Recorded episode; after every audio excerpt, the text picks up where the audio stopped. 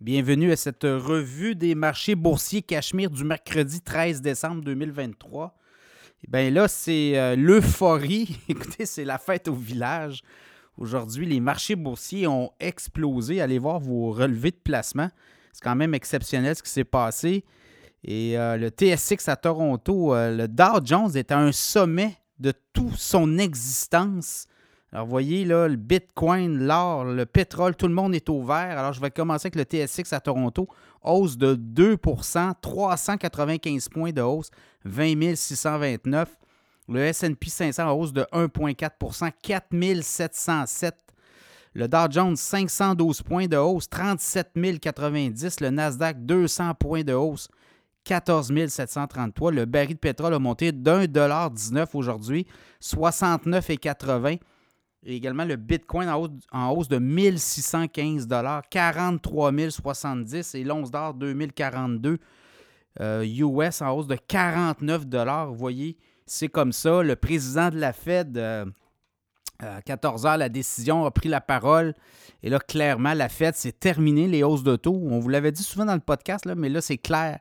C'est terminé. Et là, on annonce entre 3 et 4 baisses de taux en 2024 aux États-Unis. Évidemment, la Banque du Canada va suivre et je pense que la Banque du Canada pourrait même aller très rapidement en 2024, janvier. Une explication qui pourrait arriver rapidement. On baisse les taux aussi au Canada de façon beaucoup plus importante. Euh, on pourrait avoir 3 4 baisses de taux au Canada, mais peut-être même 5 qu'on pense. Alors, on est dans ces scénarios-là. Vous voyez, la Fed parle de 3 4 baisses de taux. Donc, clairement, les marchés l'anticipaient, cette baisse-là, mais là, on a l'heure juste. Et euh, on dit qu'on veut éviter évidemment de laisser les taux d'intérêt trop élevés et provoquer peut-être euh, des dommages collatéraux dans l'économie américaine. Donc, on est là. Donc, euh, des propos de la Fed qui ont été de la musique aux oreilles des investisseurs sur Wall Street. Et là, ben, ça donne de l'optimisme. Clairement, depuis la fin octobre, début novembre, on était dans un marché très haussier, mais là, on va y aller de façon importante. Et là, ben, ça pourrait donner des munitions au marché pour les prochains mois, des hausses. Euh, vous voyez, là, le Dow Jones est à un sommet incroyable. Donc, euh, comment on va être capable de ramener tout ça? Mais là, c'est un rallye du Père Noël. J'ai comme l'impression d'ici la fin décembre, puis euh, les premiers mois de l'année pour être euphorique. On va le voir aussi. Là. On va peut-être avoir euh, d'autres nouvelles qui vont peut-être nous donner autres sons de cloche. Mais habituellement, quand il y a des baisses de taux annoncées comme ça, c'est très bon pour les marchés boursiers à suivre. Euh, parmi les autres nouvelles au Canada, je voyais, c'est Dollarama, hein, continue d'épater la galerie des statistiques. On a fait un podcast sur Dollarama aujourd'hui, mais quand même, bénéfice net 261 millions est beaucoup plus élevé que euh, le même trimestre l'an passé, une hausse de quoi? 31% voyez-vous. Et 1,5 euh, milliard de revenus, c'est 200 millions de plus en trois mois par rapport au même trimestre en 2022. Le nombre de magasins augmente et là, ben, les épiceries commencent à trouver que Dolorama vient jouer dans leur tal.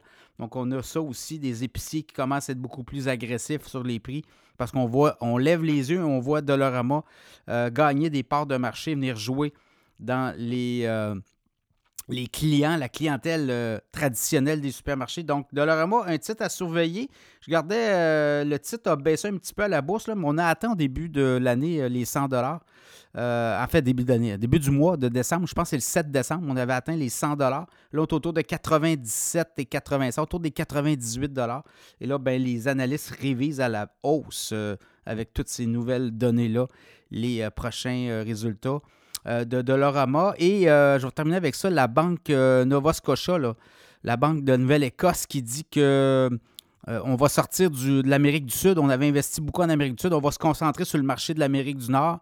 Donc, la, Scotia avait mis beaucoup d'argent en Amérique du Sud et là, on pourrait radier, on pourrait passer à la trappe des investissements, mais quand même, c'est un recentrage. Le titre de la Scotia a, bondi aujourd'hui de près d'un dollar. Donc, c'est des bonnes nouvelles. Les, banques ont rebondi aujourd'hui. Les pétroles repartent. Donc, pour les, euh, investissements au Canada, notamment à la Bourse de Toronto, je ne sais pas si on va être capable de tenir la cadence, mais ça regarde bien. Évidemment, quand on a des taux qui baissent, bien, ça envoie le message que l'économie va repartir. Donc, l'inflation pourrait repartir tranquillement, mais je pense qu'on on l'a sous contrôle. Puis l'autre chose, mais pour le pétrole, ça peut être des signaux là, parce que les consommateurs vont être beaucoup plus confiants. Donc, on va peut-être voir plus de consommation et à ce niveau-là. Alors, euh, ça sera à suivre. Demain est un autre jour, comme on dit, mais aujourd'hui, écoutez, euh, les marchés boursiers, c'était de l'euphorie, les visages à Wall Street, à Toronto. Les, traders étaient heureux. Donc, euh, à suivre.